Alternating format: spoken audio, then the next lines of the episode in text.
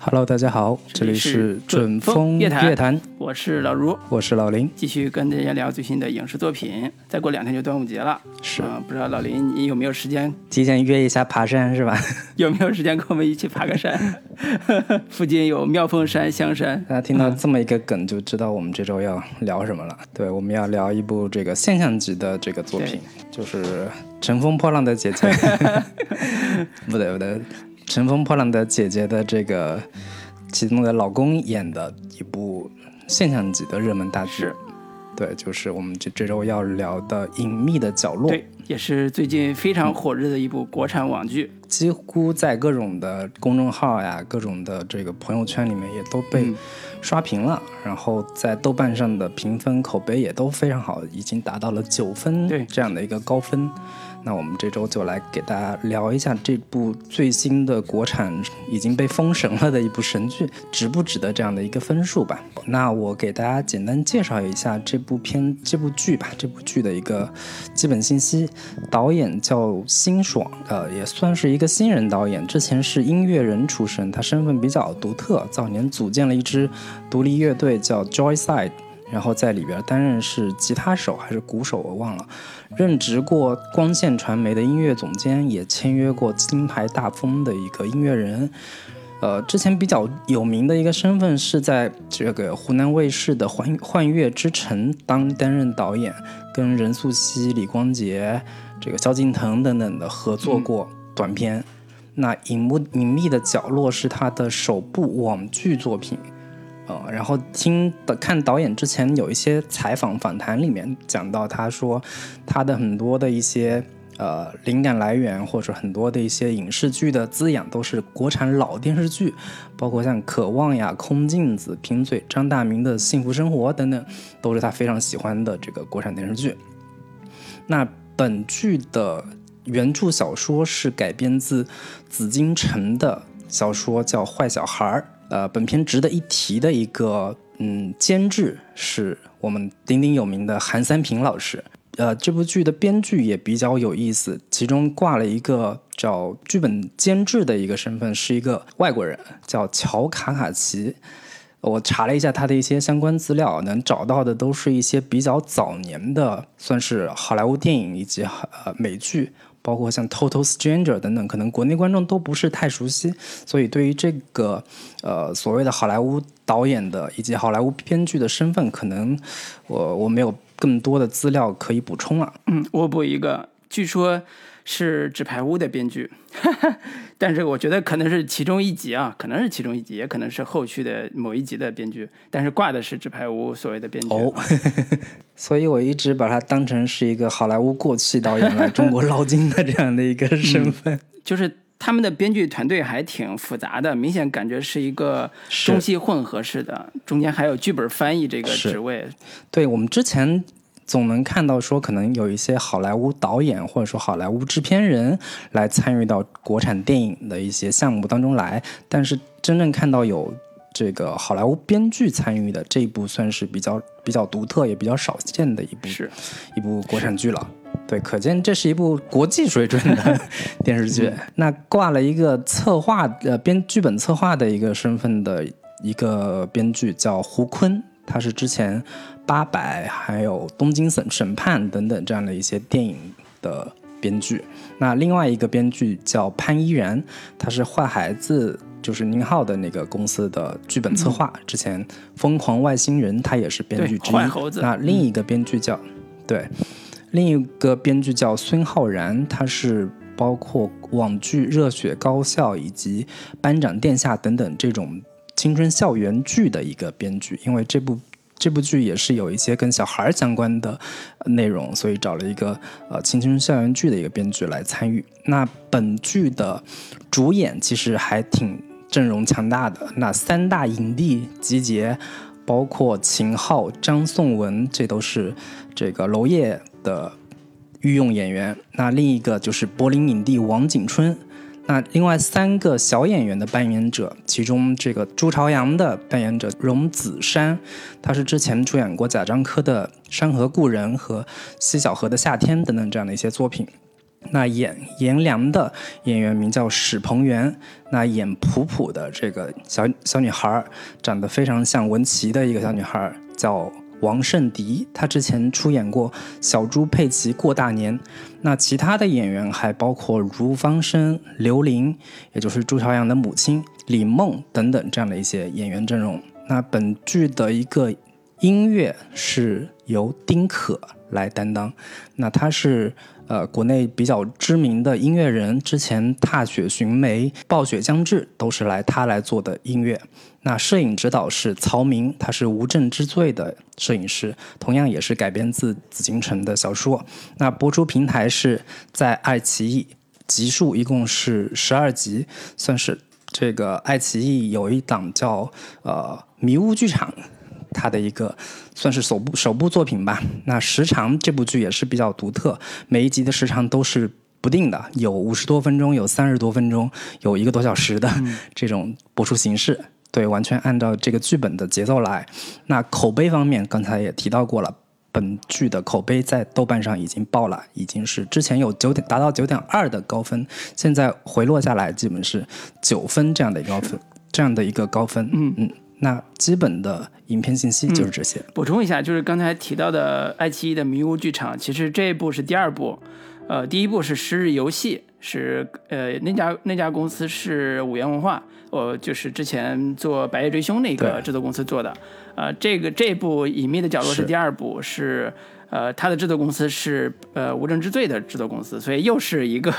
呃两大犯罪悬疑类型的制作公司的 PK。但是明显这一次《隐秘的角落》的口碑和影响力是要比那部要呃大很多的。当然这里边有非常非常多的因素了。我们今天就聊这部《隐秘的角落》，看到的豆瓣评分那样，已经到了国产剧的巅峰巅峰之作的感觉了。对，已经到九分、九点三分、九点二分这样一个巅峰之作的水准上了。嗯，到底呃大家怎么看，以及我们对这个事儿怎么看？那我们就来给这个片子打打分数，看看它值不值九分吧。那老卢，你可以先来打一个分数，你觉得这个剧值几分？好，我先来。必须是九分儿，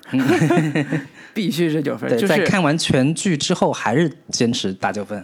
当然，当然，我看到第五集的时候，第五集、第六集的时候，我觉得这是国产能载入史册的经典作品、经典剧。呃，看完之后。没有我想象中那么完美，但是依然是一部非常优秀的一部国产剧。你把它跟美剧媲美，这句话其实互相都不公正，对美剧不公正，对我们国产剧也不公正。但是它在国产剧这个标尺上是非常优秀，而且非常有话题、值得探讨的一部作品。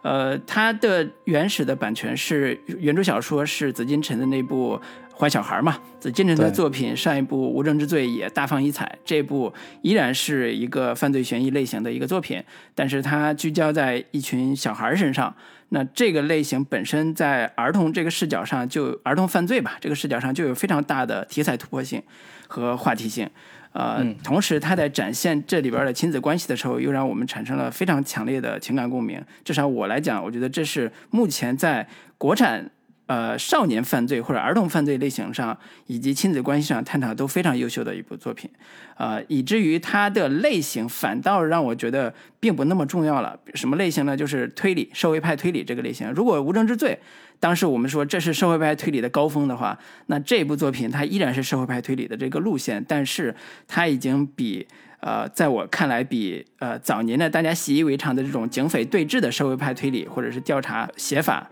又又要往前迈了一步，又要高明不少。所以说，从他改编这个角度来讲，我觉得是完成度非常好的，甚至说，呃，非常有突破性的。啊，这个点等会儿我们可以在优点部分详细聊一下，它的突破点到底在哪儿。简单说，就是看起来没有推理的一部社会派推理片，到底是怎么完成的？这是一个非常有意思的一个话题。那演员这个就不用说了，几大影帝都是我非常喜欢的，秦昊、张颂文非常非常喜欢。王景春老师在这一部里边，其实他的空间并不大，但是好在他的戏呢相对比较扎实，所以看得非常自然亲切。啊。又不得不说的是，这部这里边有一个女演员，之前一直寂寂无名，啊，演了这部戏之后，大家第一次意识到说，中年女演员里边还有刘琳这样一个非常优秀的，啊，经常演苦情角色，但是一直得不到认可的一个演技派。那这部里边演这个朱朝阳妈妈的这个演员刘琳是非常非常优秀的，大家有有时间的话，一定要看看这位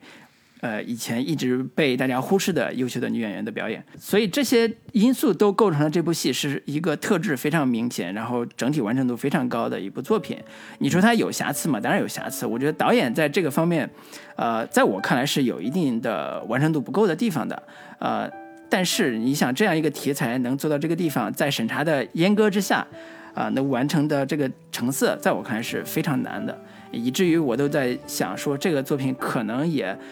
代表着未来中国十呃十年 悬疑犯罪片的高峰了。但是不一定啊，这个期待能再攀高峰。但是，呃，这部作品不得不说，在这个时间点上点上出现是一个惊喜，对我来讲，所以我给了他九分。这是我的基本评价，那也想听听老林的意见啊。是，那我给这个剧打八分。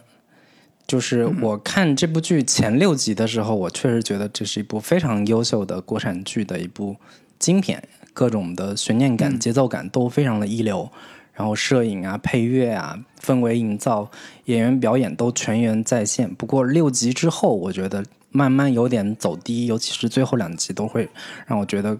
可能在崩坏的边缘，不过这种悬疑剧在国产剧里边，就是最后会崩坏，确实是一个比较难免的一个常规现象吧。而且我觉得比较难得的是，呃，能看到一部相对偏儿童题材或者说青少年题材的犯罪剧，而且始终在一个儿童视角当中来讲述这个成人故事，视角视角上本身就也比较独特，也比较稀稀缺。那从呃，我跟老陆也都各自看了一下原著小说，我觉得从原著的改编的角度来说，这也是一部非常成功的一部作品，也是可以拿来给以后的这种同类型的呃犯罪悬疑题材的作品改编，也提供了很好的一个改编的范本吧。那总之，我觉得这是一部还挺值得令人欣喜的一部作品。不过，就稍微有一点让人觉得呃怪异的地方，就是你。这部剧找来了韩三平老师来监制，他尺度就可以放得这么开。我觉得，就如果没有韩三平监制，或者说没有找到很好的一个关系来这个给他站台的话，是不是之后的国产剧也能有这样的一个就是尺度？其实也是一个存疑的问题。但是总体来说，我觉得这是一部让人挺有惊喜的一部作品。那推荐所有喜欢看悬疑剧、犯罪剧的观众都可以看看，这就是我基本的一个观感跟看法。刚刚提到韩三平，这个不能称人家叫老师了，叫老前辈了。人家人家在中国电影界的是三爷嘛，有头脸、有地位的一个一个影视影视人吧。他呢，在上一部《无证之罪》的时候也是监制，是他跟这个团队的关系呃比较微妙，所以呃这也是在这个悬疑类型上或者犯罪悬疑这个类型上，呃有一些公司能做得更更好，嗯，更有这个突破性。但是有些公司可能你连制作这个题材的机会都没有，这个是中国影视圈的现状。这个跟张艺谋能拍有些题材，一般导演拍不了，就这是也也是很很现实的一个话题。哪怕张艺谋你拍完了，也不一定能能上。对对，这这个话题我们今天就不在这多聊了，感兴趣的观众自己去去去了解。就这个剧论剧，我们聊聊这个隐秘的角落，聊聊它的改编，好，聊聊它的演员表演，聊聊它的这个类型，悬疑犯罪类型，尤其是这个作品，呃，都。来自于我们都比较喜欢的紫禁城的文学作品嘛，是，所以这也是呃有可能也让一大波的不了解这个悬疑犯罪和紫禁城的听众或者是影迷会去看紫禁城的小说。那看他的小说会注应该会注意一些什么事项呢？嗯，我觉得这也是我们可以看过他几部作品的呃朋友可以咱们可以聊一聊，可以分享一下。对行，那我们还是先从优点的角度来开始先说吧。对，那我先说第一个优点吧，就是。这部作品，我觉得在呃很多的一些叙事的角度，或者说很多的视听语言的角度来说，都是非常有电影感的。虽然说很多这种国产剧或者说很多网络剧都一直强调说我们要做出电影感来，有点把电影感这个东西，呃，有点弄得很廉价，或者说都是打着这样的一个旗号吧。但是这部剧我确实是觉得有非常强的一种呃突破跟创新的地方。呃，我之前看导演的采访说，他很多的一些灵感来源，或者说很多的一些呃养分来自于国产剧。但是我看这部剧的时候，我觉得很多导演的一些手法明显是来自于美剧的一些影响。其中我觉得呃影响最大的可能是绝对于《绝命毒师》的某一些方式跟手段的一些借鉴吧。最明显的就是它每一集的开头开场都是先来一段，呃，可能是故事的当中的一段，呃，倒叙的方式，把前面其中的一段放在最开始，最抓人、最有悬念感的内容放在开头，呃，最令人印象深刻的就是第一集一一上来，张东升一下把他的岳父岳母从山上往下推下去，这个也是瞬间能够抓住观众的一个兴趣。然后其中包括很多呃集的开头，其中有一集是用动画的形式，说有一只老狼请了三只小鸡来开派对，来隐喻剧中的一些人物的命运吧。然后呃还有一集，其中是标题是苍蝇嘛，用苍蝇来呃外化人物的一个内心活动，我直接就能想到说《绝命毒师》其中有有一集是讲老白怎么怎么着打苍蝇的这样的一个过程。整个六十分钟打打了一集苍蝇，对对对，然后其中还有大量的看起来非常非常规式的，甚至是电影感很强的一些镜头语言，比如说张东升的岳父岳母葬礼那一场戏，他的视角就是从棺材里边仰拍拍他的女婿以及他的家人的一些痛苦的表情，他把这种非正常死亡或者说死不瞑目的那种状态，通过这样的一些视听语言表现得非常的突出。然后还比如朱朝阳的父亲跟他在一块吃冷饮的时候，他发现爸爸手提包里面有一个录音笔，那一场戏全程都有苍蝇的声音。然后镜头结尾的时候，镜头一转就落到了冷饮碗里边有一只苍蝇，就是他用这样非常呃强烈的视听语言的表现手段，还包括那个其中有一些场面调度，包括很有这种。视觉冲击力的一些色彩，包括那个他们在那个冷冻厂里边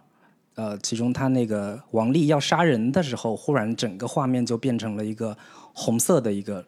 一个一个视觉，就是这些视觉视觉表现力很强烈的这种呃极富冲击力或者说极具感官的那种刺激性的一些。呃，场面调度也好，一些视觉呈现也好，都是在一些传统的国产剧里面不太常见、不太能看到的一些内容。对，我不知道这一部分老卢你是不是会有一些自己的这个看法？嗯，你刚才说它像美剧的那个，比如说每集片头都有一个小小段落，这个是美剧的最美剧最典型的写法。从编剧的技巧上来讲，对，呃，美剧一般会把呃一一集大概六十分钟分成四幕。那四幕之前是有一个起子，这个起子就大概三分钟、五分钟一个小段落，出片名，段落之后出片名，出片名之后每个十五分钟一个一幕，大概每个十五分钟一幕，这是美剧的最典型的一个四幕剧的写法。这个戏为什么说请了这个？纸牌屋，所谓纸牌屋这个编剧过来这个指导啊，其实是跟他们想创作一个中国比较像美剧的一个写法比较有关系。我们在看其中，比如说像你说的苍蝇那一集，还有第第五集吧，妈妈那一集，呃，包括第四集交易那集，它都有非常好的一个单元故事里边的讲述能力，就是单集里边这个故事，呃，起承转合是非常。非常完整的，甚至说它有几个反转，比如说，呃，喝牛奶这个事儿，对吧？第第第五集吧，这个一开始喝牛奶，对，他妈逼着他喝，最后在结尾的大概。十几分钟之前也有一幕喝牛奶，其实它有非常好的这个勾连性，这些都是在很多美剧技巧上非常常用的。啊，相对来讲，国产电视剧那种多线的同时推进的，然后呃节奏点打的比较混乱的那个剧相比，这个剧的节奏点打的相对是比较精准的，相对是比较精准的。当然，这个每集大概有的五十分钟，有的一个小时多一点，这个跟网剧的特质有关系，因为网剧更自由一些，所以这也无所谓。呃，另外一个就是你说视听语言这块，其实这个导演在视听语言上的确有非常好的一个审美，啊，包括在音乐上的审美都非常好。呃，但是你发现没，他在拍这种悬反悬疑犯罪剧的时候，跟国内的导演的拍法都不太一样，就是因为这部戏大部分的这个呃悬念或者是动作戏，呃，作为一个罪案剧，作为一个警匪题材来讲，都非常非常少。国内的警匪剧、悬疑剧，大部分为了抓犯罪分子啊，为了枪战啊，反正就是有一段动作戏都拍的特别的花哨，啊，各种爆炸什么之类的。嗯。但是这个戏里边动作戏几乎没有，几乎没有。最后除了最后两集之外，然后这种场面上的比较紧张刺激的戏，都是靠比较静态的视觉语言去完成的。呃，制造这种心理上的悬疑，所以这个部分是这个戏的特质和导演的审美决定了。我觉得这个是一个非常非常好的一个体现年轻导演审美的一个状态吧。呃，如果说有学习的话，你比如说之前也提过嘛，我们也提过《无证之罪》，当时学的就是《罪业之奔》，就是那个美剧。然后这一部具体学的谁不知道，但是的确有点像那个老白那个《绝命毒师》。所以这个部分，我觉得导演呃是有他的呃初生牛犊不怕虎的特色，而且有自己比较好的审美，尤其音乐上，大家看。每集片尾的音乐都各有特色，是片头的那个诡异的音乐也把这个剧的气氛笼罩的特别的神秘，啊，也有悬念，所以这是我觉得在视听语言上一个比较好的现象吧。就年轻一代的导演的确有了发言权之后，贡献出来让人眼前一亮的作品，我觉得这是我看到的东西。呃，我想说说第二个优点，就是我们刚才也提到它是紫禁城的小说改编的嘛。我觉得这个小说，呃，这个作品在改编这个角度来来讲，完成度是非常高。据说，呃，编剧，呃，据说那个小说作者紫禁城对这部作品评价也非常高，就说这是他改的最好的一部。但是是不是呢？我我觉得各有各有各有千秋。反正我看访谈里边说，那个紫禁城一开始看到导演辛爽，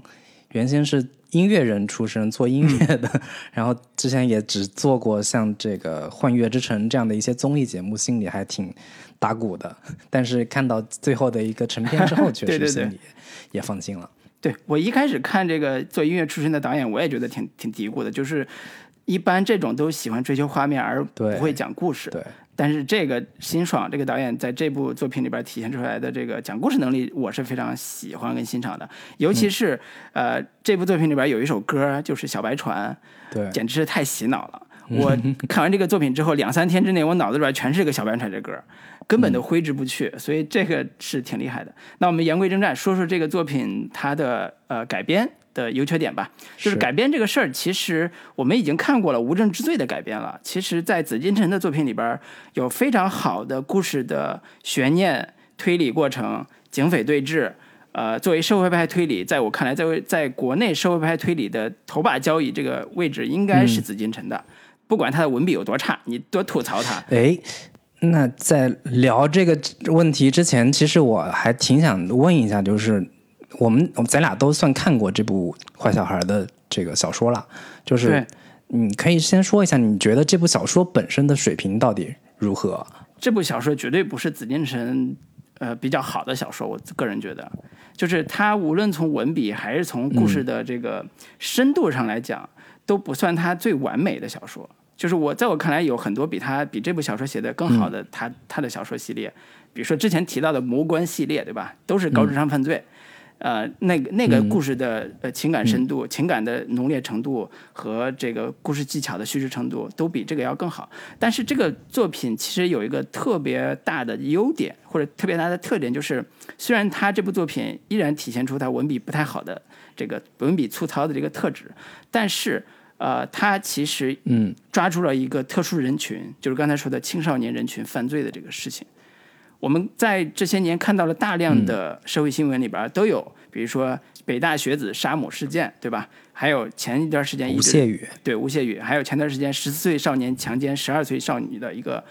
社会恶性事件，对吧？都有一个非常非常让人痛心又又让人疑惑的一个问题，就是他们这些人到底怎么了？为什么会出现这种情况？其实这部作品《坏小孩》。站的立场也是这个角度，就是他想通过三个少年的故事，来让我们看到少年成长的困境和他们走向犯罪这条路的一些社会的，你说是阻力也好，或者障碍也好，或者是社会的呃原生家庭的问题也好，各种的社会因素也好，让我们去反思到底是为什么。尤其是原小说里边有个特别重要的设定，就是他这三个小孩在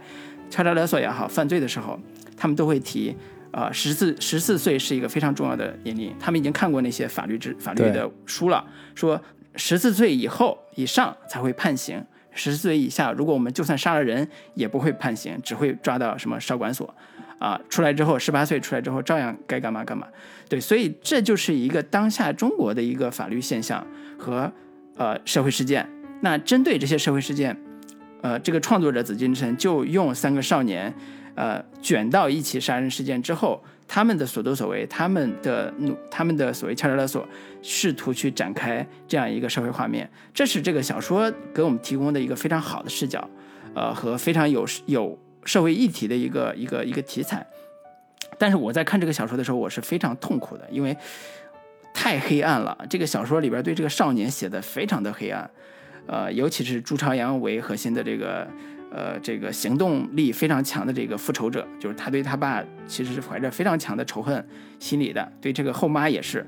啊，然后不停的去使坏，啊，甚至走向犯罪的道路。这是这个小说里边给我们展开的一个画面，但是在剧里边其实是另外一种写法了。但是我们等会儿可以聊剧，我我这是我讲我对小说的一个感受了。我不太清楚老林，你看完之后你的感受是怎样的？呃，我其实之前看过紫禁城的一些小说，但是包括魔关系列啊，但是我一直觉得紫禁城就是一个东野圭吾的粗糙汉化版。或者说散装东野圭吾这样的一个观感，对模仿者很模仿感很强。然后我在看《坏小孩》这本小说的时候，我真是觉得这本小说非常的粗糙，就是。叙事上面基本上没有什么太多的技巧，然后有大量的叙事人直接跳出来解说人物内心，或者说解说人物处境的这种非常直白的，甚至是有点仓促的这样的一些写法，以及还有大量的对于社会新闻的直接搬用，就堪比余华的《第七天》这样的一些小说，我就觉得看着就是有种看看地摊文学的一一种。一种感觉吧，但是我觉得非常值得肯定的一点就是《坏小孩》的核心故事是非常抓人的，就是这种故事的核心点本身就具备很强的一个改编价值，或者说正因为它本身文笔比较粗糙，叙事技巧比较平淡，反倒是给影视改编留下了很丰富的一个空间。而绝大部分观众最受用的，其实就是故事盒本身，就是三个小孩用他的照相机意外记录下了一宗谋杀案，如何跟这个凶手在斗智斗勇这样的一个核心点，他就很让人非常想看下去。然后在这个基础上，主创很聪明的保留了这样的一个核心点，然后这个对故事进行了一个大刀阔斧的这样的一个改编。我觉得可能。这部小说最大的价值就是提供了很好的故事盒，啊，至于它本身的叙事能力或者本身的一个语言文笔等方面，可能恰好就是为为这部剧的改编 提供了非常好的一个本身的一个文本吧。对，这是我对于紫禁城以及他的这个小说的一个基本的看法。嗯，我觉得你刚才说他提供了一个很好的改编壳，我是认的，但是我不太认同说这个作品是。呃，价值是比剧要在某种程度上更差的，因为我觉得，呃，小说里边他把朱朝阳这个少年从呃三好学生，学习成绩第一，全校第一的这个优秀的学生，最后写到一个犯罪的这个路路径上，呃，甚至黑化的这个过程，其实写的还是比较扎实的，或者是比较戳人的。尤其最后那个那个对于这种犯罪少年的这种描述上来讲，是题材是有呃在至少国内小说这个语境上是有非常好的拓展的。但是呃，我可以再说一下，我们看《坏小孩》这个紫金陈的小说和东野圭吾小说到底，咱们刚才说他是模仿者嘛，到底模仿的地方是哪儿？到底模仿了哪些元素？这样的话，对我们评价坏小孩和评价隐秘的角落都比较公平。比如说，我举几个点是模仿的痕迹的，非常明确的痕迹。比如说，呃，东野圭吾有那个神探伽利略系列的这个作品，包括嫌疑犯 X 现身也是这个系列作品的其中一个。那这一套小说，这套小说里边的几个特性元素是高智商犯罪，嫌疑犯 X 现身里边那个数学教授，对吧？这是高智商犯罪的主角，那个犯罪者。这是一个非常重要的一个类型元素。第二个元素是，呃，东野圭吾的小说里边经常会有一个超级神探。这个神探在呃那个《神探伽利略》里边就是物理学教授汤川学，他是用一种比较呃高超的一种科学办法去推理破解谜团，最后发现了真相。啊，这是一个神探加高智商犯罪的一个对垒，就是双男对垒、双雄系的一个写法。这套写法对于紫禁城来讲是最最喜欢模仿，而且是用的最好的一个套路。他已经学到了这个精髓，在我看来，在在魔关系列里边学到了精髓，就是在《坏小孩》这部作品里边依然是这个配置。《坏小孩》这个小说里边，颜良是里边的一个所谓汤川学的一个呃类似汤川学这样一个呃高知识比较高端的一个神探，就是。破解非常多的谜案，而且是曾经是在警察局待过，是一个神探这样一个警察。后来自自己再来在浙大当了一个数学系的教授，所以这是一个呃很明显的一个设定，就是在《坏小孩》这个小说里边有一个神探叫颜良，是个四五十岁的四十多岁的一个中年人。就是剧对他做了一个改编嘛对。原先颜良这个角色在小说里边是数学，就是数学教授，他也是张东升的一个老师是。但是现在剧版当中，颜良是变成了其中的一个小孩儿。对在在小说中，那个小孩儿的名字叫丁浩。对，作为反派来讲，就是高智商犯罪的实施者反派，也就是我们在电视剧里边、网剧里边看到的这个张东升，啊，就是那个教嗯奥数班的这样一个代课老师啊，或者叫暑期班培训老师这样一个角色，在小说里边是一个在正规的高中教书的、教数学的一个老师。刚才说了是颜良的学生、啊，所以这是一个高智商犯罪和神探这样一个组合的一个基本架构。但是小但是剧做了一个很大的改变，等会儿我们再说剧的改变。所以从这个角度来讲，他对于子呃东东野圭吾的这套模仿，呃，刚才有高智商犯罪，有神探加成系列，第三个就是社会派推理。社会派推理是呃，在我看来，国内刚才我们之前特别喜欢的双雪涛，包括很多后来出的生吞，其实在真正的社会派推理这个创作的能量和呃密集度来讲，紫禁城都算是非常好的。而且质量也，我觉得是质量非常好的。从故事的角度来讲，质量是非常好的。呃，社会派推理特别讲究如何从社会事件的角度去理解犯罪，如何从呃社会推理的这个故事中去挖掘类型化的元素，把它做成一个带推理元素的故事。所以这这个其实是一个类型小说特别好的一个结构了。那呃，坏小孩在这一部分我觉得处理的不算好，说实话，呃。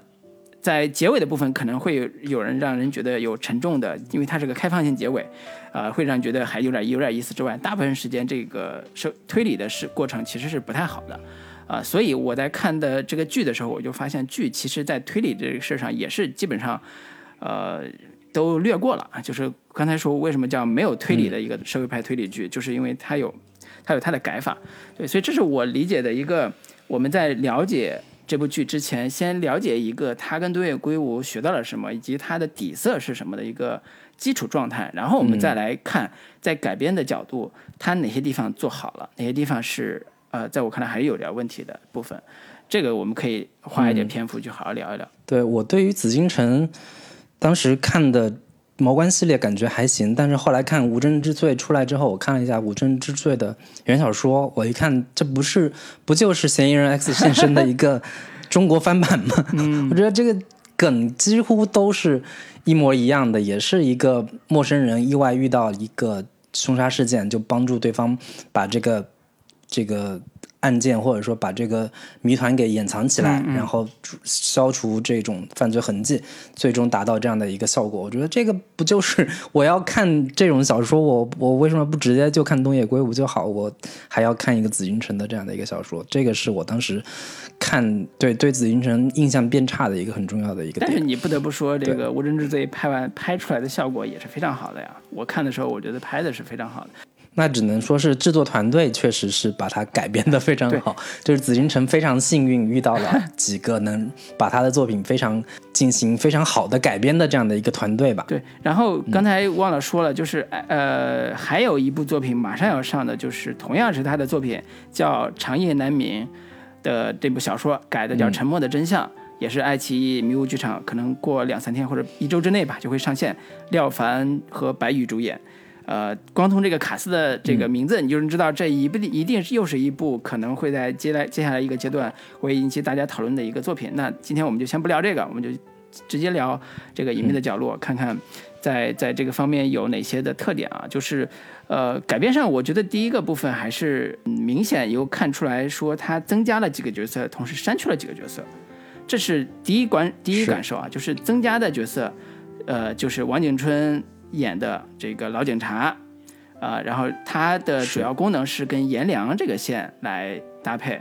那还有一些其他的，比如说像他的妈妈，就是那个刘琳演的这个朱朝阳的妈妈，她的身边增加了一个情人的角色，就是他的上司，一个主任，就是他的景点的一个一个主任一个主任。对，还有一些其他的一个混混王丽，朱朝阳的那个新的后妈，她有个弟弟，也是介入到这个事情里边儿。这里边最重要的一个改编就是颜良的这个角色的改编。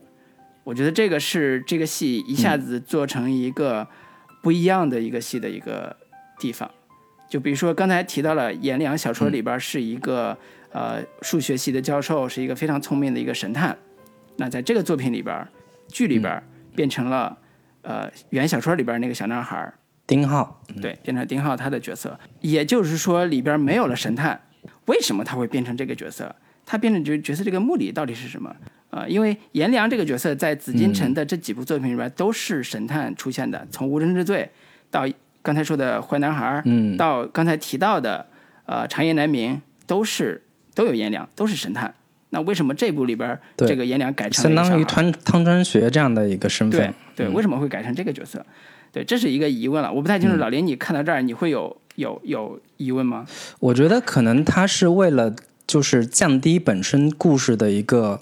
推理性，或者说降低就是警匪之间这样的一个对决感，他把重点尽量的集中到几个小孩儿身上，于是就把原本的这样的一个颜良的身份给。呃，删减掉了，然后把这个再增加一个由王景春老师饰演的这个陈冠生这样的一个角色，就是我觉得增加陈陈冠生这个人物，更多的其实是为了过审的要求来 来呃新增的，就是本身警察这部分我们得有一个相对比较呃正面的，然后相对也比较有这种呃父亲的一个权威性的这样的一个形象。因此，把这个原小说里边颜良这个人物给删掉了。对我觉得可能这部分，呃，就是为了更多的把张东升跟几个小孩儿之间的一个呃对手戏给更强烈的突出出来，而不要把这种对手戏放在一个呃就是成人之间这种斗智斗勇啊，或者说在这种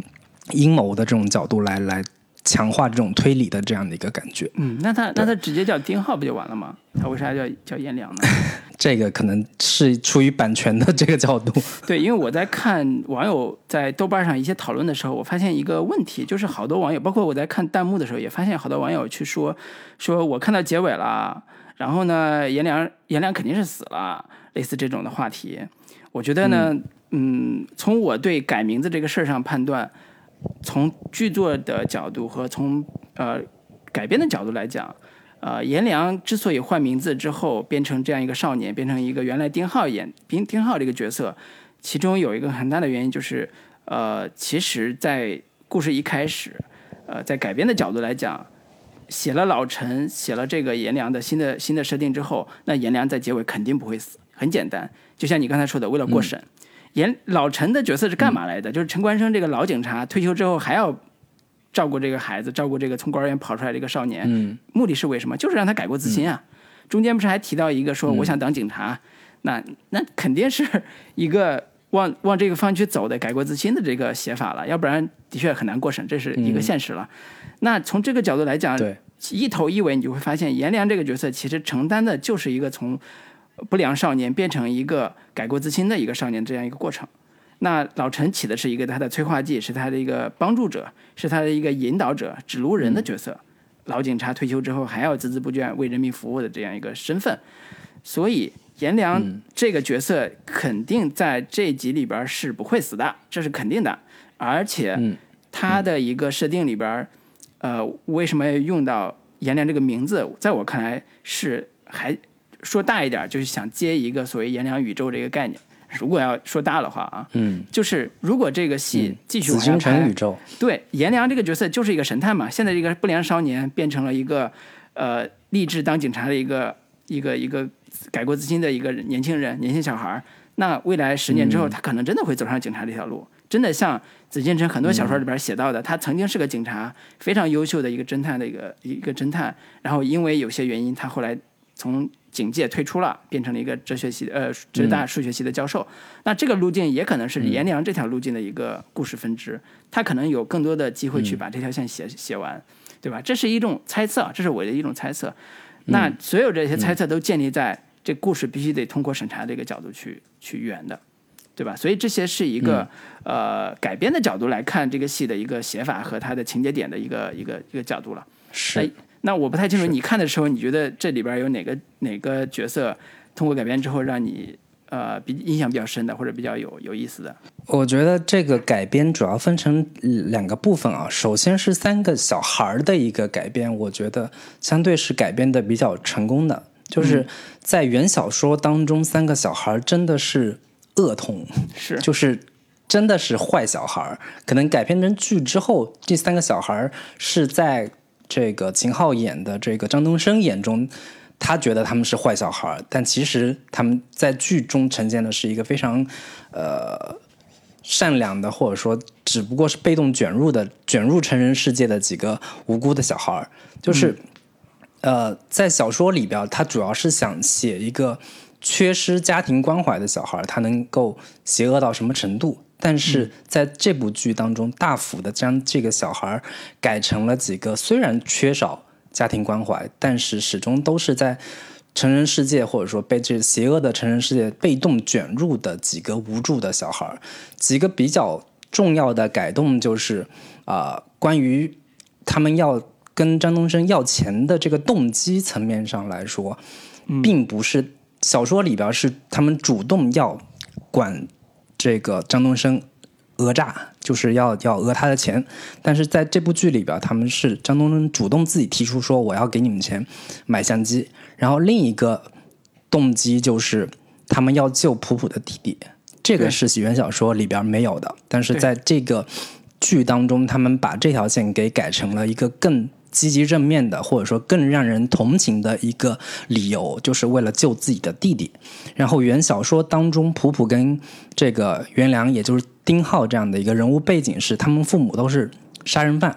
然后还有普普在福利院里边曾经遭受过院长的性侵，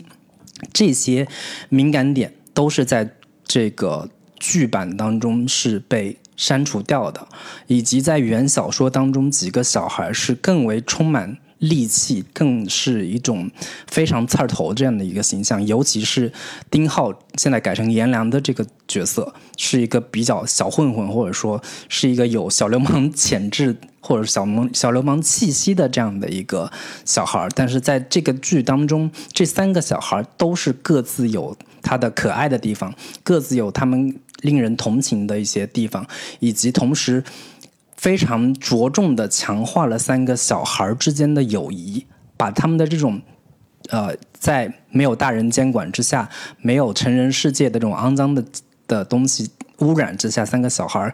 各自呃，三个小孩他们在一起组成了一个互帮互助的一个小团体，组成了一个非常充满义气、充满这种协作的这样的一个呃友情的这一部分，给他做了着重的强化。因为我在看小说的时候，里边它有大量的非常充满这种成人世界那种很龌龊的一些内容，包括这个呃。这个朱朝阳跟另一个叫叶迟敏的这个小孩之间的矛盾，在前面也都是非常呃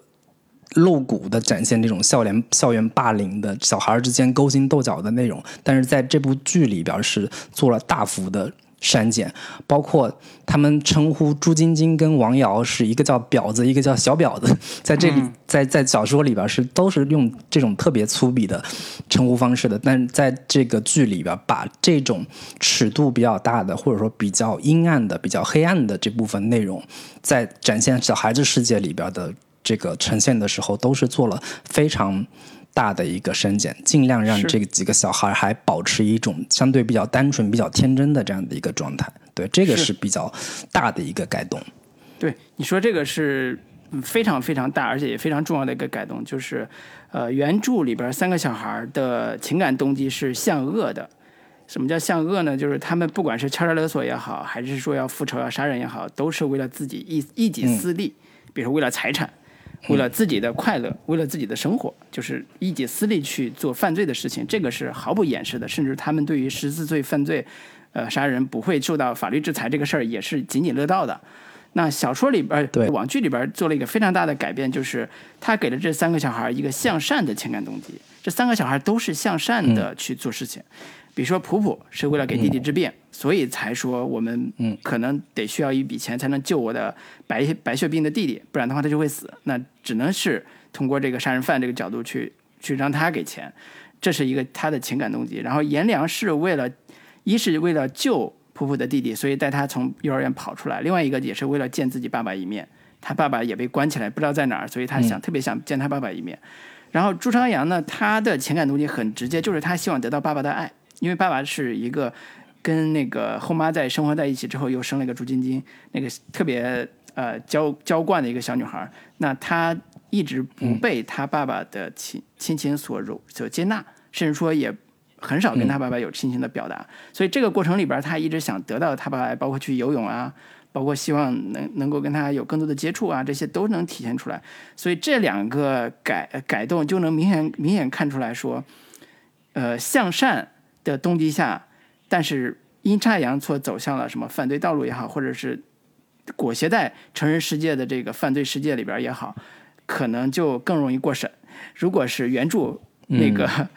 这么悲、这么恶，甚至这么丑陋的这个情感动机，呃，一是肯定是过不了审的，二是我我自己觉得观众也未必爱看。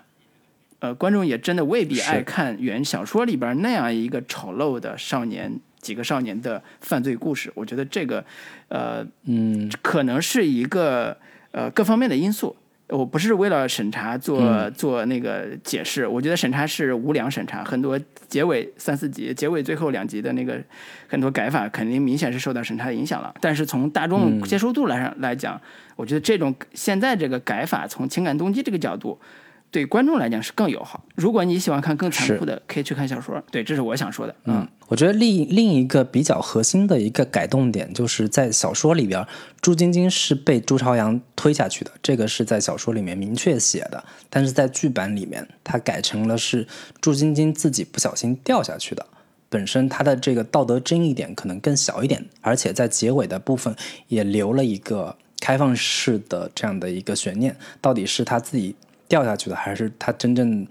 被他这个推下去的？其实也是留了一个悬念，而且小说里边还有一些更尺度更大的这种桥段，是比如说在威胁朱晶晶的时候，往她嘴里塞了一些不明的体毛之类的，在剧版里边都完全删掉了这部分跟这种青少年性侵相关的内容。对，这个也是一个比较大的一个改编。嗯，对，说到这儿了，其实我们可以简单聊一下结尾他们对于这个呃网友吧，包括我看弹幕上对于结尾的争议，争议的几个点，呃，这个跟改编也有也有关系了。就争议的点是说，呃，结尾里边那几个小孩到底死没死？对吧？颜良刚才死没死？我做了解释，等会儿听听你的解释啊。就是朱朝阳这个事儿，嗯是他有没有推那个女孩，有没有推那个朱晶晶所谓的同父异母的这个妹妹，有没有把她故意的伤伤害，以及呃刚才说的那个特别可爱的小女孩普普，她是最后是一个什么样的结局？到底有没有死？对我，我想听听你的那个感受。我其实不太愿意加入到这种讨论里边去，就是很我我我我但凡觉得在做这种深究，或者说过分的去通过找各种各样的线索，或者说搞找各种各样的细节，然后找到一种解谜的快感，或者说在觉得说我看到的东西比你多，我能从中解读出更丰富的内容。我觉得这个可能大可不必。你你看到的最后的理解是什么，你就你就是什么吧。这个剧也确实给你留了一些呃可供解读的地方吧。就前面他也铺垫了说，你愿意相信童话还是愿意相信现实？这个其实也是给最后的结尾做了一个呃预预设吧，相当于是就是呃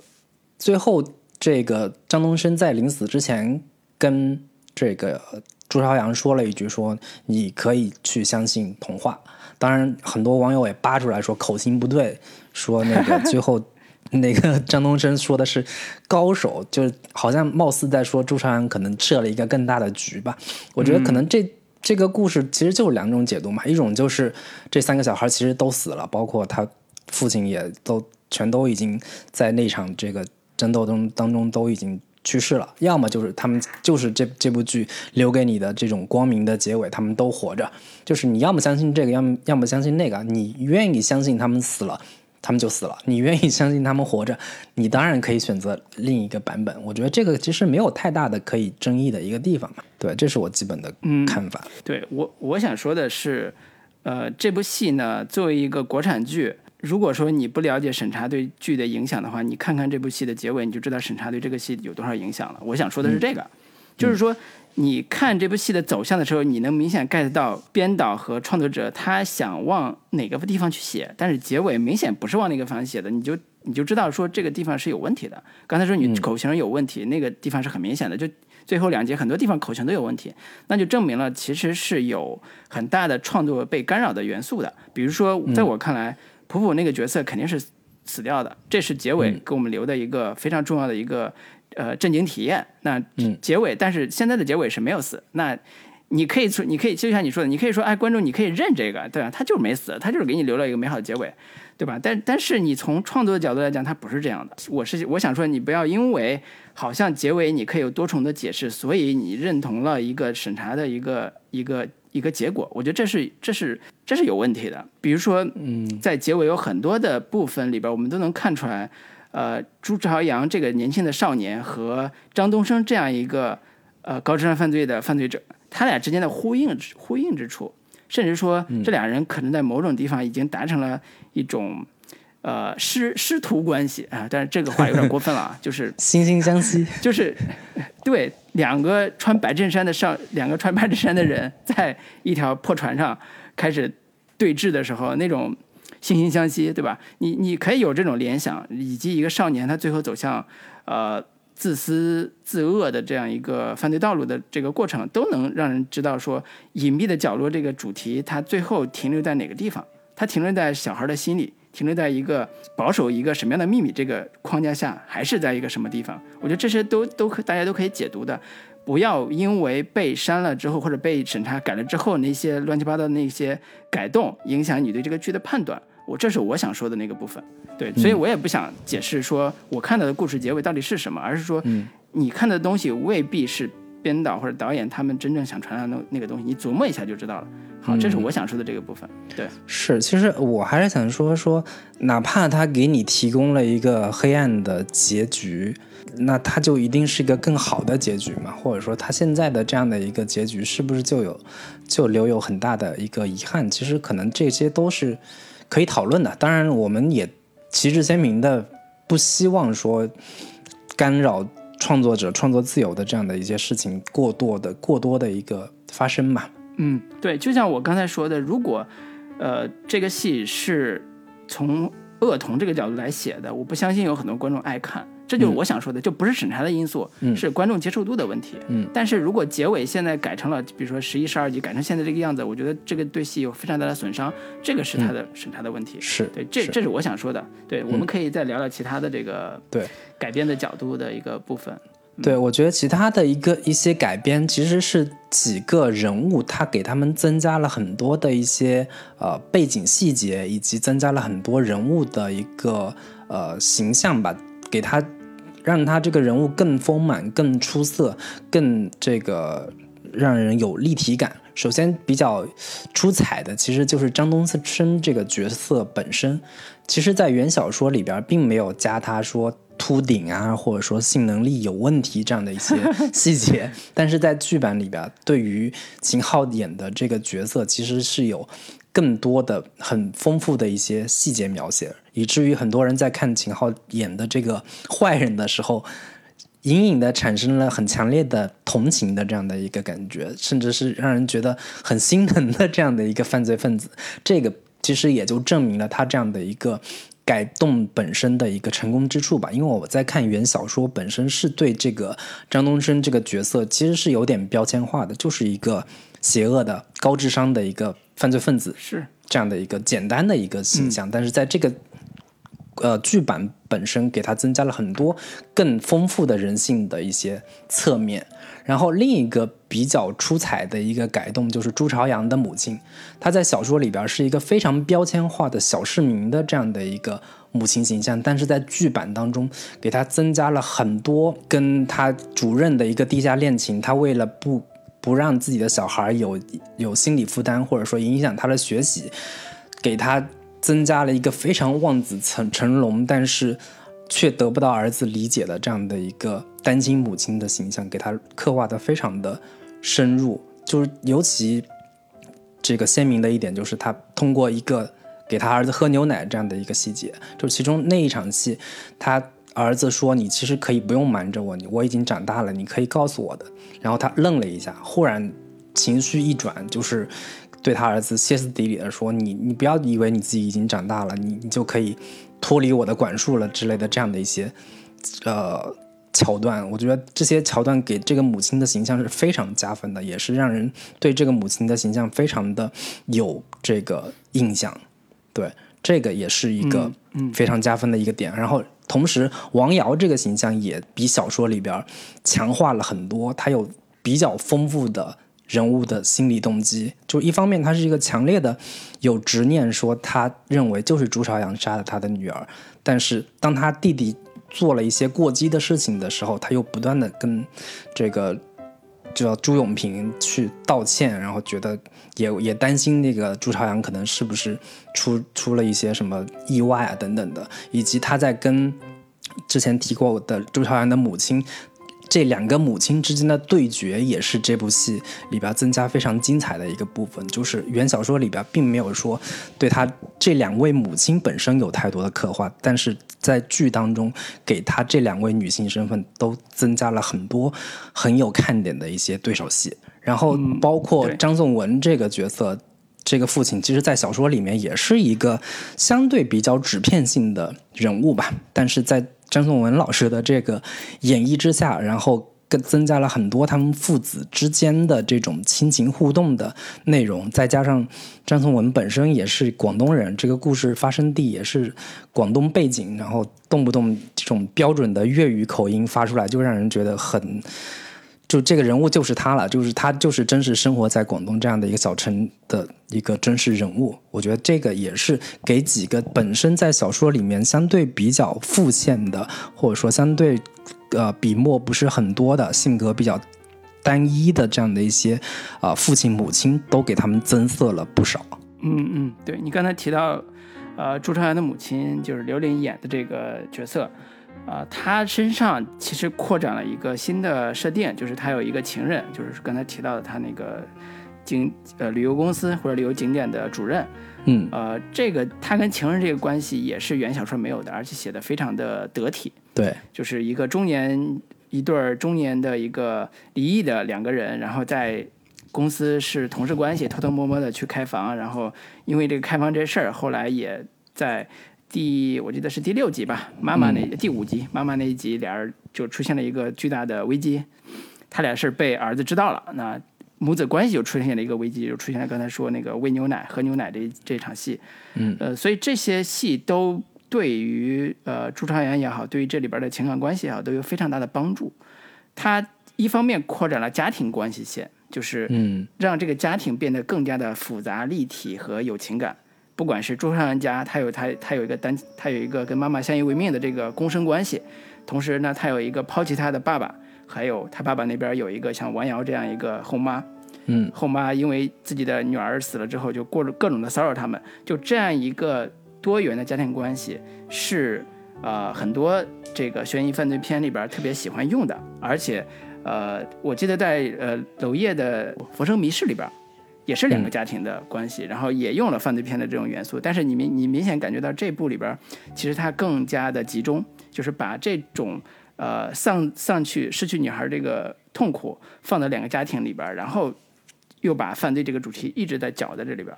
啊，应该说处理的情感每个角色都非常的有根基，而且表演完成度也非常好，所以这是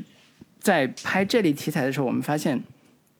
他这部戏做的跟很多戏都不太一样的地方，就是他是用他用电影的拍法拍了这样一个家庭关系。什么叫电影的拍法？就是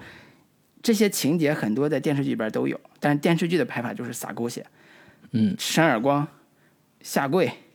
然后撕衣服，就各种就是电视剧里边那套大俗套那一套来一套，表演也是那一套来来法。但是你看这部戏里边的这些情节，虽然听起来都很狗血。但是拍的都是电影级拍法，演的也是电影级演演法。每个角色，甚至刚才提到王瑶这样一个后妈，她失去孩子之后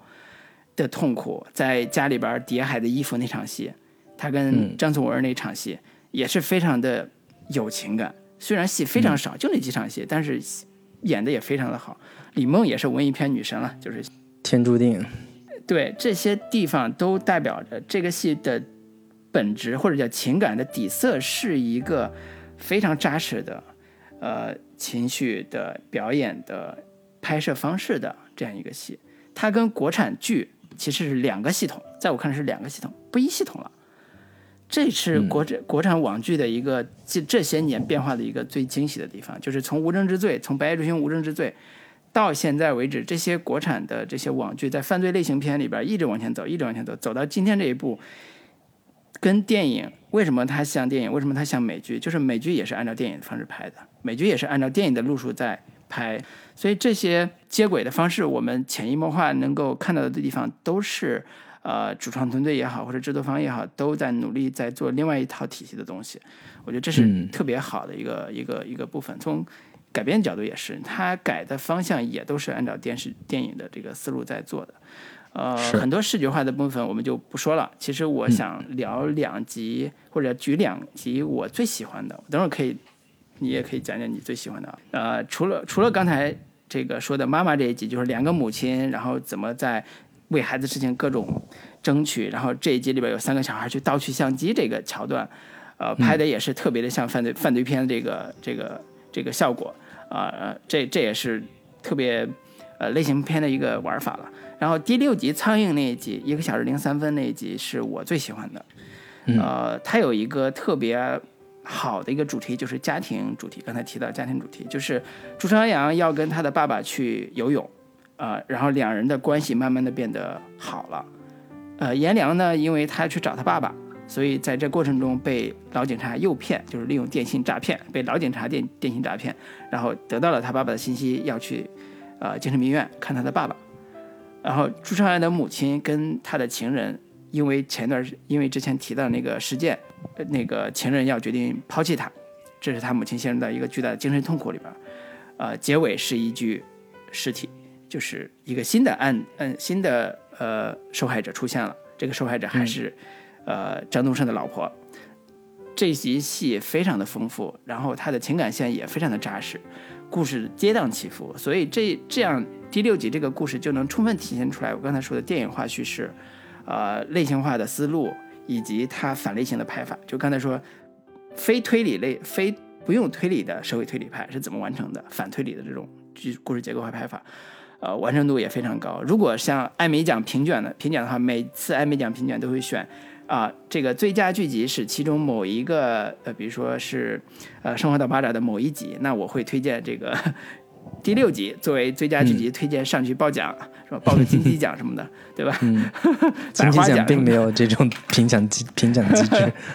对对对，或者上海什么白兰白兰花奖什么的，打个比方就开玩笑了。对，所以这是一个残酷和浪漫的结合体的一集。最后结尾还有一个月光下的少年，他们在船上，船飞起来了，然后他们一起去畅畅想更美好的人生的这样一个一个幻觉的地方出现，幻象出现，呃，又残酷又浪漫，然后又是少年的这种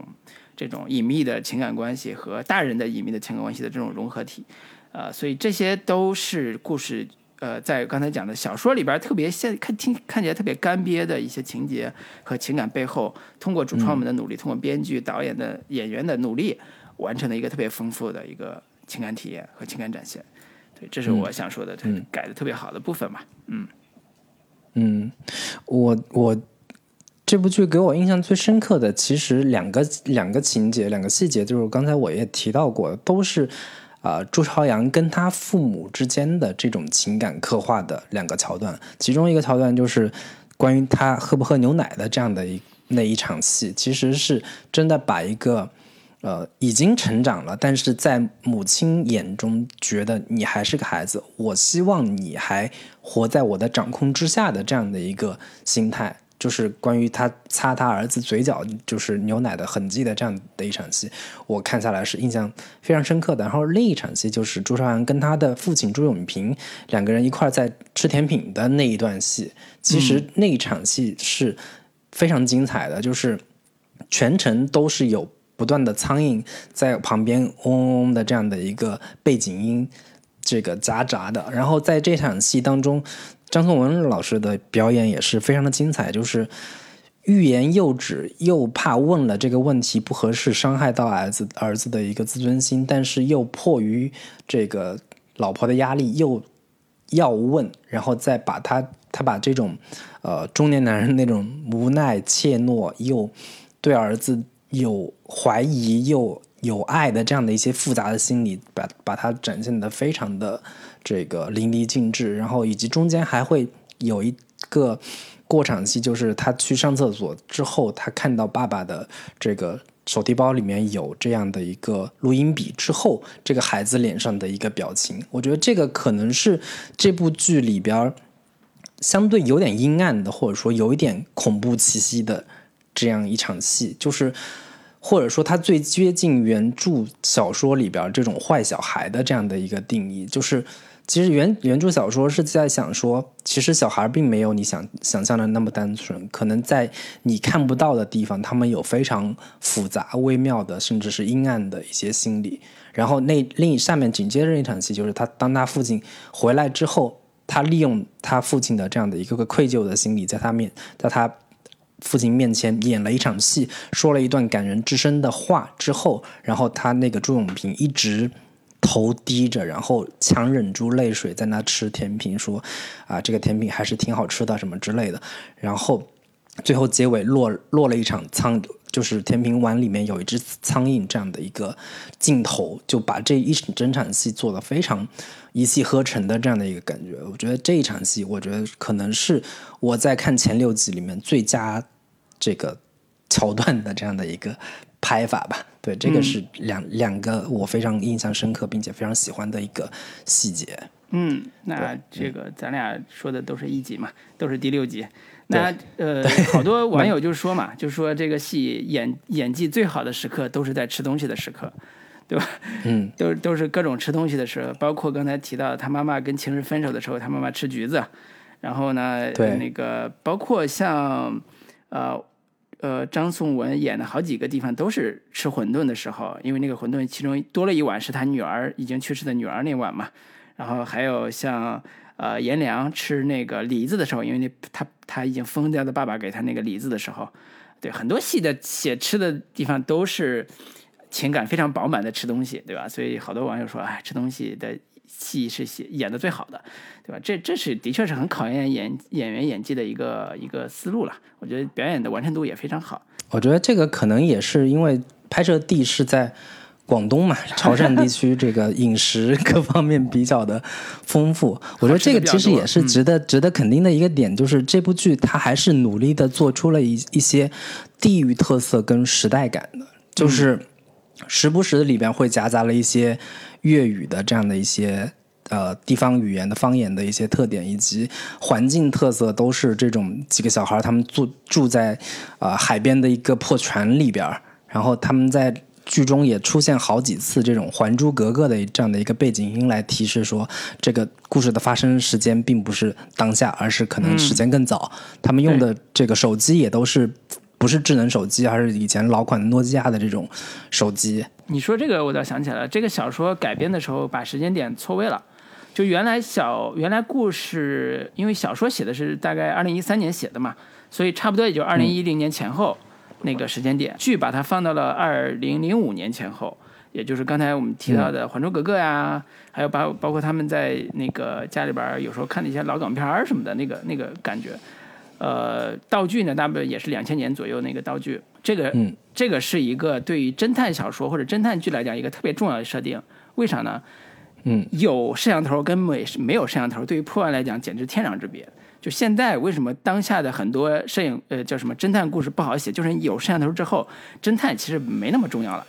你调个摄像头，把所有路路径看一圈就行了。你你你不需要费那么大劲。但是在两千年前后的时候，没有摄像头的时候，那破案就是一个非常困难的事情。以及关于刑侦手段，可能那个时候并没有像现在那么的发达。就是现在，假如你稍微留下一点 D D N A 的痕迹，很快就可以查到到底是谁。嗯，但是在在那个时代背景下，可能就会有一些障碍。是是是，包括刚才说的，原来小说里边是浙江大学什么。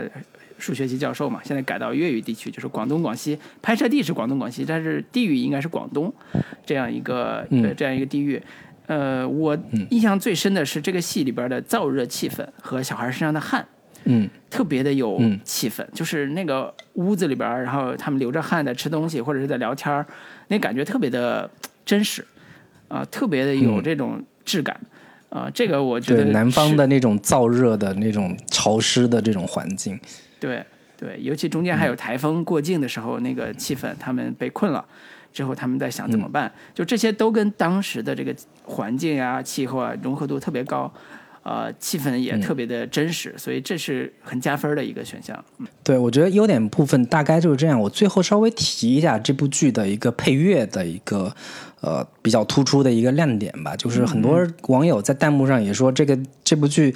用的都是阴间的音乐，听起来特别的瘆得慌。所以我在看的时候，我都有一种时不时的有种在看恐怖片的这样的一个感受。然后他的这个本身可能导演也是音乐人出身，找的丁可也是国内比较知名的音乐人，有点强强联手的这样的一个意思吧。就是呃，这个片的片尾也是每一集的片尾用的是不一样的片尾曲，用了十二首不同的这样的一个音乐，然后选择的都是国内比较有一定知名度的这样的一些独立音乐人吧，包括这个。木马乐队，然后 The Bad Modes 和那个 PK 十四啊，后海大鲨鱼，包括 Joyside 也是导演之前自己组建的那个乐队，都是比较有风格化的。同时，导演也说这些音乐其实跟剧情也是有一定的关联度的，包括这首《小白船》也是非常洗脑。然后其中有一首木马的《犹豫》，也是在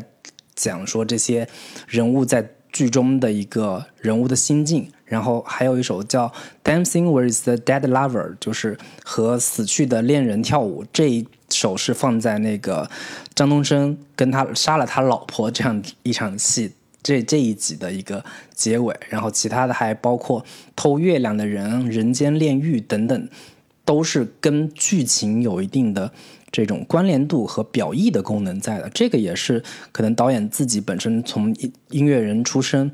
希望通过音乐也能传达出一些他想要讲述的一些故事相关的内容，放在音乐里面展现出来，这个也是他比较独特的一些巧思吧。对，嗯，是是。那我再补一个我特别喜欢的一个刚才没说的点，就是这三个小孩当然演的都非常非常好，但是我最喜欢的是张欣迪演的这个普普，呃。很简单说，在国内的女女孩表演这个空间里边，很少让女孩去演坏人。说里边《少年的你》里边，比如说，她会有一些坏女孩的一个形象出现，但是大部分的戏里边都几乎不可能让你有一个看起来有点坏坏的那个女孩出现。但张欣迪就饰演的这个普普这个角色，其实就是王圣迪啊、王圣迪对王圣迪，他饰演这个角色其实是一个、呃非常小，大概十岁左右，然后他呃。为了自救自己弟弟，然后带着这样一个期待出来之后，从孤儿院逃出来之后，一路上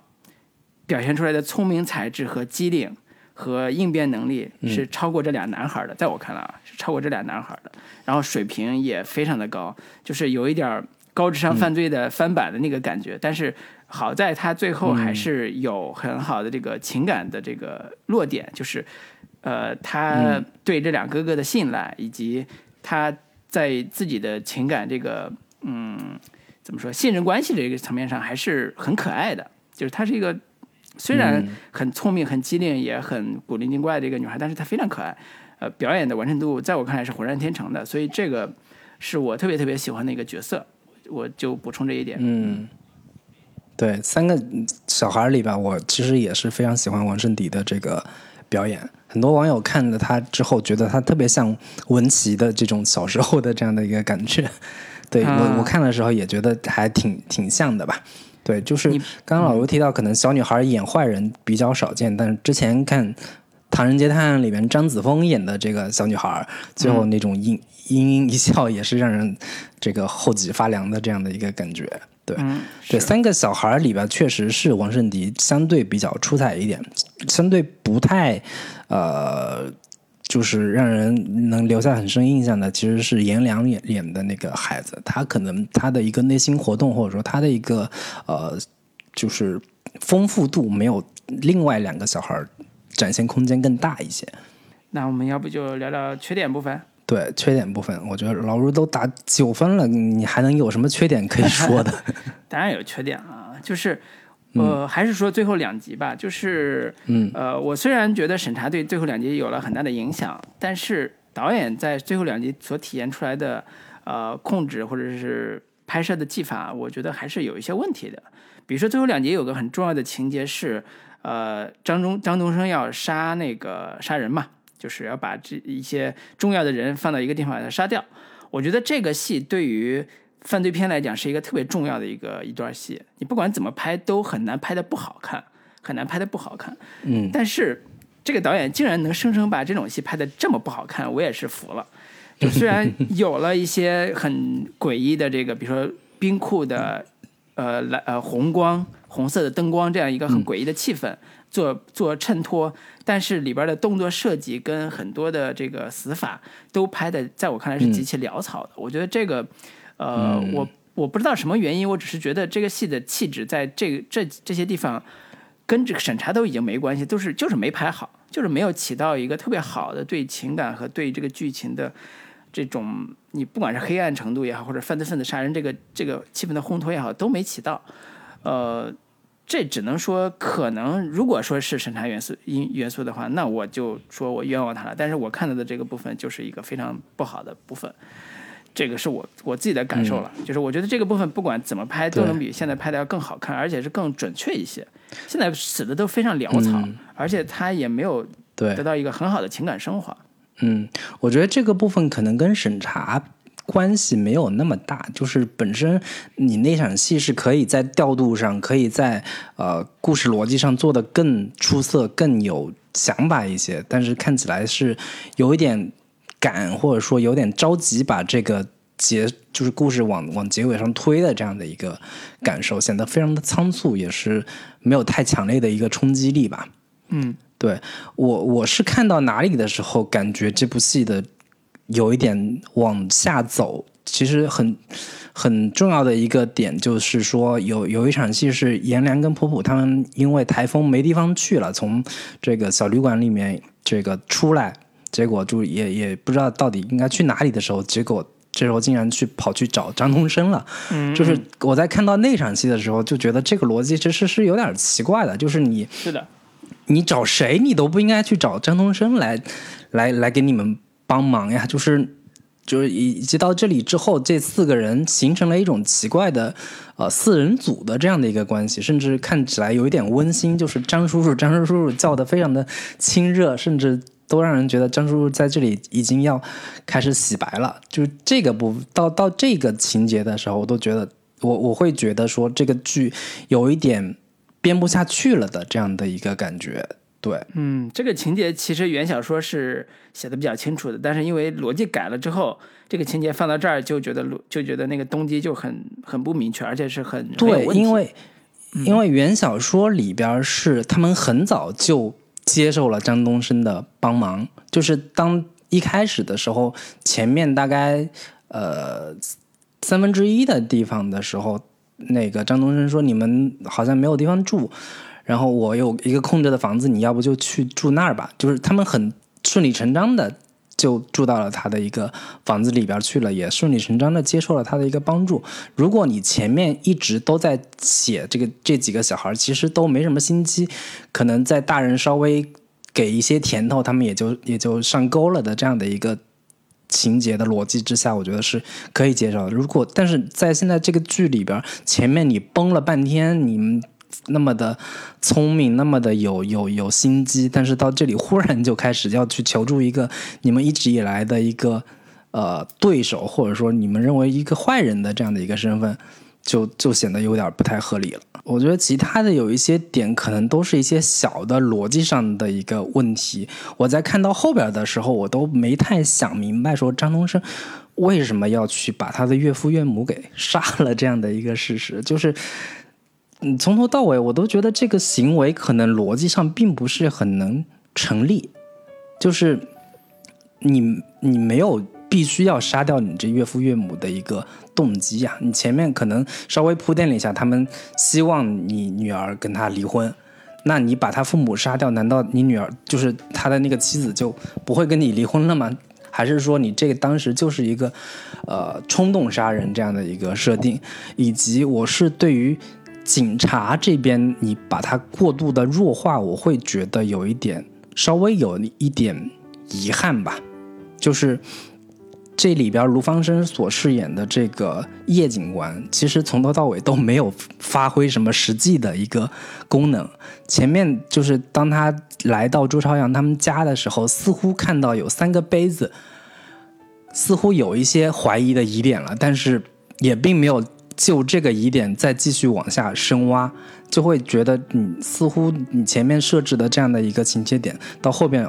也完全就不了了之了。就是你，如果真的发现朱朝阳有一些什么让他们觉得怀疑的一些动向的时候，假如他真的派人去监视朱朝阳的一些行动轨迹的话，应该很快就能发现到他们的一个行踪。但是从头到尾，他们都没有发现朱朝阳跟那个普普跟颜良有些什么接触。我会，我就会觉得说。你似乎把警察那条线有一些过度的弱化，导致导致这个故事它在，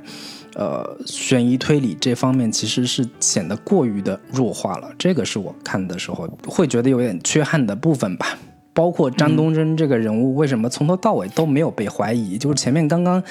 死了他岳父岳母，然后很快他妻子也死了，难道警察对他们就没有一点的怀疑吗？对他没有一点点这种，呃？就是觉得这个人物不对劲的这样的一些地方嘛，对，这个是我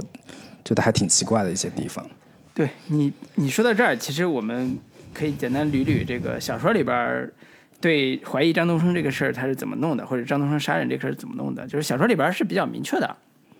张东升杀自己的岳父岳母是筹备了一年之久，就起高智商犯罪嘛，就我筹划一年之久，找了个时机把他给弄死了，然后呢。嗯，弄死岳父岳母之后呢，他的妻子就是徐静，这个妻子已经怀疑他了。他徐静就对别人说：“如果我死了，那肯定是我丈夫干的，因为我想离婚，他不跟我离。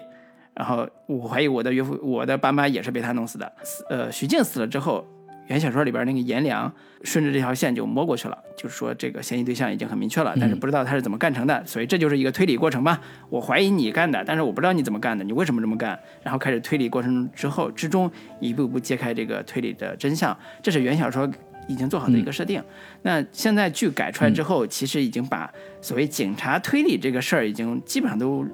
削弱了，或者基本上都不不成为一条线，单独一条线来推进了。我们看到现在剧里边，警察这边的线能成为线的，就是老陈。老陈的线主要是抓颜良，把他带回福利院，就这一件事儿，顺便让他见见自己的精神病院的爸爸，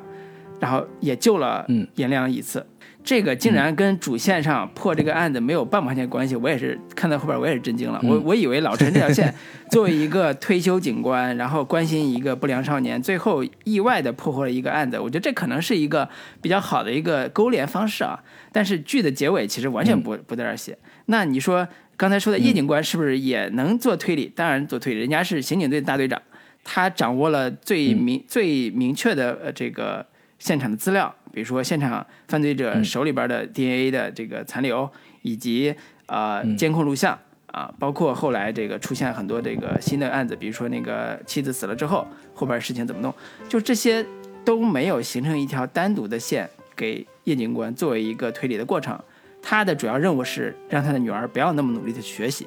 就是你就知道这个戏 其实最后的路径完全不走推理这张牌了，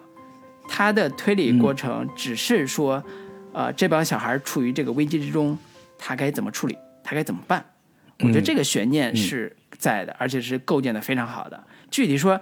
嗯，这个张东升最后没有没有被抓，然后怎么被抓了？他怎么去犯罪？这犯罪的，这反倒成为这个戏的一个弱写的部分。比如说小说里边说张东升是个高智商犯罪，他怎么高智商？他怎么把毒药放在了一个呃叫什么？他妻子喜欢他妻子经常吃的这个药里边？这个药有多长时间能发作？最后造成了一个。意外事件，他又是怎么诉怎么做了一个自己的不在场证明？这些是小说里边写的特别精细的一个部分，也是呃社会派推理也是必不可少的一个部分。但是在剧里边，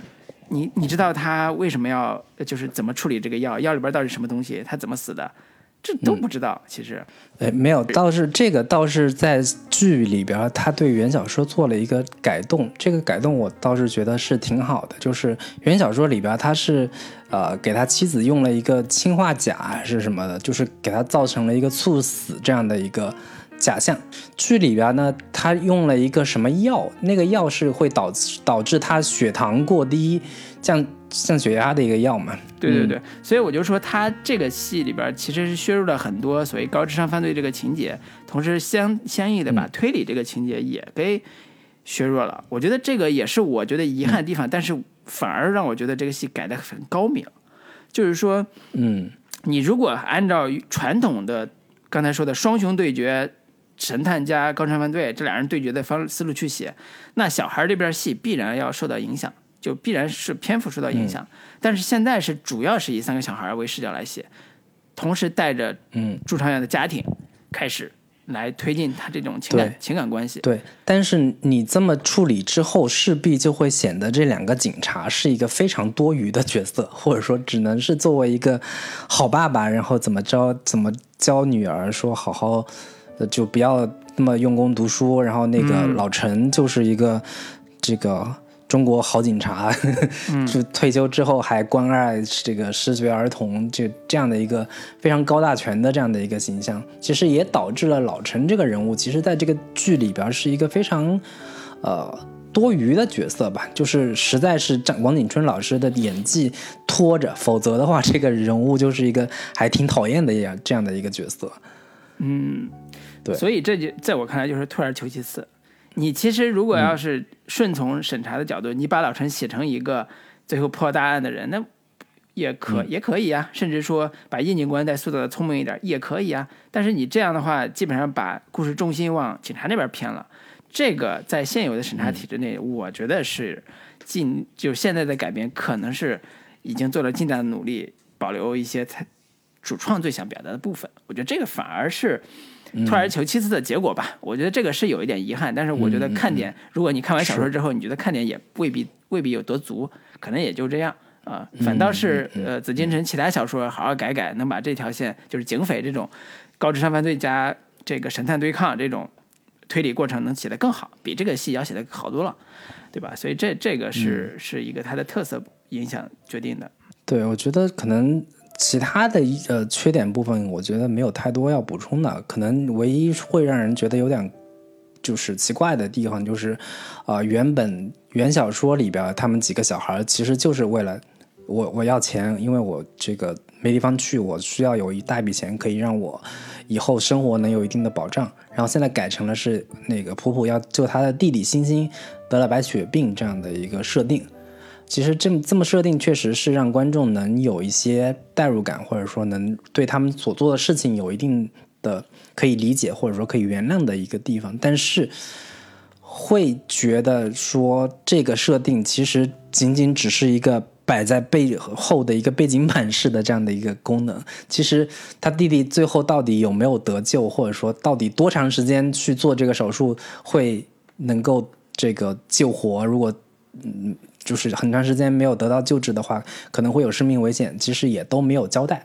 就是其实会让人觉得这个设定其实没有太强烈的一个紧迫感，就是给他们一个巨大的压力，说我我必须在多长时间内必须要得到这样的一笔一笔钱。我会就是这个部分会稍微觉得这个设定，呃，除了给这几个小孩行动有一定的正当性之外，其实也是一个呃。妥协，或者说在某种意义上是一个呃，仅仅只是一个背景功能，并没有太实质性的一个麦格芬式的一个作用吧。对，但这也是嗯无奈之举吧。你没没办法真的去写他星星这这条线，他到底怎么白血病得到救治，或者说他有他有一些什么出场的镜头，我觉得这个也是对，也算是一个可以理解的一个一个改动方式。在我看来还好了，因为他刚才说了嘛，他就是一个从把小说向恶的动机改成一个现在剧里面向善的动机。有这个动机就行了，其实没有必要展开，反正展开就反而就拖了。呃，总体上来讲，我觉得是一个完成度非常非常好的。我们还没有夸秦昊的表演的，对吧？我们还没有夸秦昊 在这里边的巨大的这个对对人耳目一新的这个新设定，就是替代了这个安家和作为一个新一代大家令人恐惧的一个角色。刚才我们提到说带你去爬山这个梗已经开始流行了，就是这个也是一个流行文化吧，就是作为一个通俗的流行剧来讲，能够制造流行文化一个特别好的一个例子，就是它火了，挺好的。我觉得这是一个非常好的部分。呃，瑕不掩瑜的地方，我们刚才也说了。呃，如果大家对这类剧有什么偏见的话，我希望大家带着一个更加呃公平的角度去看这一类的剧。呃，我们也知道有些观众特别挑啊，就是国内的剧一概不看。我觉得这个是是呃是当下一一一些人的一些一些这个执念，但是我个人觉得还是嗯呃可以放下这个执念，对吧？我们还是要鼓励这个国内新一波的这个创作团队，包甚至包括我们自己吧，我们自己不也想做一些让大家觉得有意思的一些、一些内容嘛，对吧？虽然还没做出来，但是这个也是我们的方向跟目标嘛，对不对？是对，所以这是对，甚至还有人说这部剧如果让韩剧来拍就好了，或者说这剧应该让奈飞来拍，可能就质量会更高。但其实我觉得这部剧已经是做到了现在现有的国内的审查抵制也好，或者说现有国内的一个制作能力、制作水平来说，它都已经达到了一个非常好的、非常高的一个高度了。其实可能需要在更多给我们国内推理剧或者说国内悬疑剧更多的一些空间。其实最近这段时间，国内这种呃悬疑剧是有一个小爆发的这样的一个迹象的，包括之前刚刚提到的这个呃十日游戏啊，然后失踪人口等等这些剧，包括在口碑上，在这个呃。点击上以及在这种质量上都有了一个很大的提升。其实现在对于国产剧而言，就是这种类型化的一个深入的一个拓展，或者说更多元的这样的一些形式，其实对于国产剧未来良性发展是一个非常好的一个现象。对，嗯，对，所以也期待后来后续对吧？这几部爱奇艺迷雾剧场以及三大平台上给我们展现出来的各个啊、呃悬疑剧，在这个暑期档有更好的表现，我们也及时关注。如果有更好的剧的话，或者有有值得大家观看的剧的话，我们也会跟大家推荐。那这一期关于隐秘的角落的节目，我觉得基本上就可以聊到这里了。那个，最后呃，最后部分老卢有什么要给大家做一个推荐的环节吗？啊，我还没想好，你可以先来。对，我觉得可以简单给大家推荐我最近在看的一本书啊，就是最近看的一本一算是一套书吧。这一套书，呃，作为我们文艺青年来说，就这种书是一个嗯补课的这样的一个性质吧。因为我们原先看书的方向或者说看书的类型相对比较偏。文学呀，或者说人文社科类型的，或者说偏历史啊等等这样的一些方面，对于相对偏商业一些，或者说相对偏科技前沿的一些内容，可能看的比较少。然后我最近也是看了一套书，是吴军老师写的。我最近这个也非常喜欢看吴军老师写的这个书。这本书就是可能对于很多熟悉互联网这块的内容的听众应该是不陌生的。这这套书的名字叫《浪潮之巅》。对，这个《浪潮之巅》其实是在讲说各个各大现在大家非常耳熟能详的互联网公司它的一个发展历程。然后它的一个创业的整个的各种阶段，然后他们是如何在这个众多非常竞争十分激烈的这个互联网的这个浪潮之下，如何能够在当时的那个时代做到这个弄潮儿，或者说做到这个行业顶尖、行业头部这样的一个位置的，以及又是在什么样新的时代变迁之下，让他们并没有赶上新的这种。呃，互联网发展的一个呃新的势头，而慢慢变得沉沦，或者甚至被淘汰的这样的一个过程。然后它里边详细的分析跟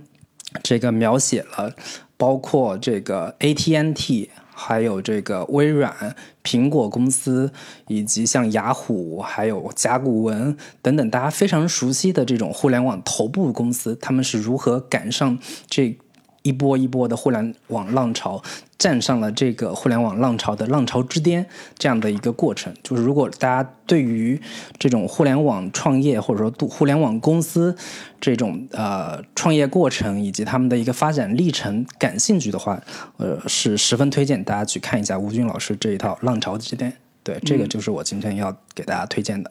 非常有名的一部科技类的作品，嗯，对，对也他他那个写那个时代其实是摩托罗拉时代的故事，就如果在呃座的听众还能知道摩托罗拉这个名字的话，其实吴军老师的成名作就是这部《浪潮之巅》。其实我印象里边是，对，他从摩托摩托罗拉出来之后吧，那个对，当时两千年左右，那套书是出了好几版，它是每一版都会对前面的这个做一些更新。它会，我我看的那一版，他他都已经写到了二零一八年了。对，啊，基本是更新版了，对。对史实还是不会有太大的出入的。对，然后我刚才没想好我要推荐什么，但是我最近一直在看一本书，叫《存在主义咖啡馆》，哈哈哈，这个是老林之前 这个不是我之前推荐过的？对对对，嗯，你你是啥时候推荐的？我在嗯之之前有一期跟那个这个这个其中的高导一块儿哦做的那一期，那都一年前了，至少一年了。嗯对，至少一年了。然后这本书是我最近这一个月才开始看的，然后已经看了三分之二了。呃，我我都忘了你当时推荐的时候的理由是什么了。那那个、从现在这个时间点上，我听我们这个节目的网友呃听友啊，有多少人因为听了你的推荐去看了这本书？我是真的是看了，而且我觉得是非常非常非常好看的。就是是这本书，呃，给我带来一个特别特别好的一个引导功能。什么意思呢？就是我之前不是说我在看加缪嘛，就是呃局外人啊什么的，我重新又看。然后我看完之后，我就在想，我是不是要同重新理解一下存在主义到底是什么这个话题？是，所以我就想起来你推荐过这本书，我就买回来看了一下。我发现这本书真的是一个非常非常好的一个什么是存在主义以及怎么理解存在主义的一个入门书，太牛逼了写的。就是我之前对存在主义有一种恐惧，就是因为萨特写的那本《存在与虚无》，或者叫海德格尔写《存在与时间》，你是根本看不懂的。你现在看，我觉得我未必现在能看懂，我说实话。但是所有的哲学书都有一个毛病，就是哲学书一旦写成之后，它就是一篇论文，它就是一篇完整的体系。你如果是一个完全不了解这个体系的人，进到这个体系是非常非常困难的，你迈不进这个体系的门槛，而且他也不会告诉你，我作为一个哲学家，我是怎么思考这个路径的。你看不到他的路径，很多时候是看不到的。这个书最牛逼的地方就是，这个女作家像写八卦一样，把萨特、波伏娃和加缪这些人，甚至海德格尔、胡塞尔他们的老师这些人，嗯，把他们是怎么思考关于人的存在这个话题，通过历史事件，二战啊，通过他们的这个呃一战之后德国的现状啊这些过程，去分分别把存在主义的每一个重要时刻和每一个关键的思考的节点都写得非常的清楚。比如说胡塞尔是海德格尔的老师，海德格尔是嗯呃那个跟萨特影响力非常大，对萨特影响力非常大的一个人。然后海德格尔的情人就是呃汉娜阿伦特，就是写《平庸之恶》的那个人，在美国写了那么多《平庸之恶》的那个论文，以及关于那个非常重要历史事件的一个报道。就是这一套的关于呃哲学思路和呃关于存在主义的这个这个路径写的非常的日常，而且非常的可读性非常强。比如说它里边最经典的一个台词嘛，就是你到了一个咖啡馆，你点了一个什么杏子鸡尾酒，你用现象学的视角去看这个鸡尾酒，你就能看出哲学来。这个角度就是写存在主义或者写现写现象学的一个最基础的逻辑，就是哲学可以抛开那些经验哲学最经典的大厦一样的体系了，你就从日常生活里边最日常的一个东西看，你就一直盯着它看，你就发现通过现象去看到它背后给你带来不一样的体验，通过这种体验，你进入到一个哲学化的思路或者叫形而上的思路，你去理解什么是哲学，什么是你我，什么是存在，这个角度是对所有的日常平常人和普通人最有帮助的一个角度。我觉得这是一这本书给我带来一个特别好的一个认知存在主义和认知日常生活和自我的一个方式。呃，我们作为一个三十多岁的一个中年人，经常会陷入到一种焦虑和困扰之中。我觉得这这本书就是一个能让你在焦虑和困扰的时候理清自己和理清这个世界的一个路径，就是它提供了一个哲学方法，是通过自己的体验，通过自己的感受，通过自己的观察去认知自我，这个是存在主义的，我觉得叫本质了，就或者叫现象学，回到事物本身去理解事物的一个本质。嗯，非常非常好。就是我如果好多听众，我相信百分之九十九的听众跟我一样，在去年的一年里边儿知道了这这本书，但是从来不会打开看。那我现在再再强调一遍，这本书真的写的非常非常好，非常非常有意思。你不要以为波伏娃就是写了第二性这一个事儿，他有非常非常多的关于女性的认知和萨特之间，除了那些大八卦之外，还有那些对于哲学的认识和对于自我的理解，他如何引领整个女性主义的潮流。他在那个时间点上为什么会出现这样一个潮流？他的人生经历是什么样的？写的也非常的详细。所以这个是我最近这一段时间里边看我的书里边最好的一本，强烈推荐。在老林推荐一年之后，我再推荐一次。如果有兴趣，可以跟我们在那个我们的微信群里边“准风乐坛博客”里边那个微信群里边一起交流，一起探讨什么是存在，什么是存在主义，对吧？那个可以加入我们的群哟。对我，我记得我当时推荐这本书的其中的一个理由，就是在当下这种人工智能各方面，就是科技越来越将我们进行异化了之后的这样的一个时代背景之下，再去思考存在主义是一个非常有意义的这样的一个事情。因为存在主义最核心想要探讨的就是真实，我们所认为的真实的人人物人的一个状态到底是什么，以及自由这样的一个概念。什么叫做自由？人是不是有可能真正的、真实的获得自由这样的一个观观念吧？其实是在当下会变得越来越重要。就是很多时候，我们可能越来越不知道说，我们所生活的世界虚拟跟现实之间的界限也越来越被模糊了。然后，我们所认为自己有自由选择，或者说有自由意志这个事情，已经变得越来越可疑的这样的一个背景之下，我们再去回到当时存在主义的这样的一个背景之下，再去看看当年的这样的一些。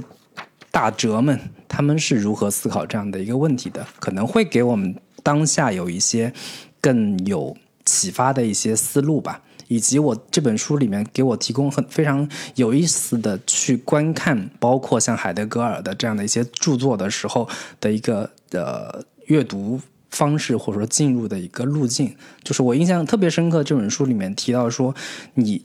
现在再去看海德格尔的这样的一些哲学书里面的一个表述的话，你不妨把它当成是一个实验文学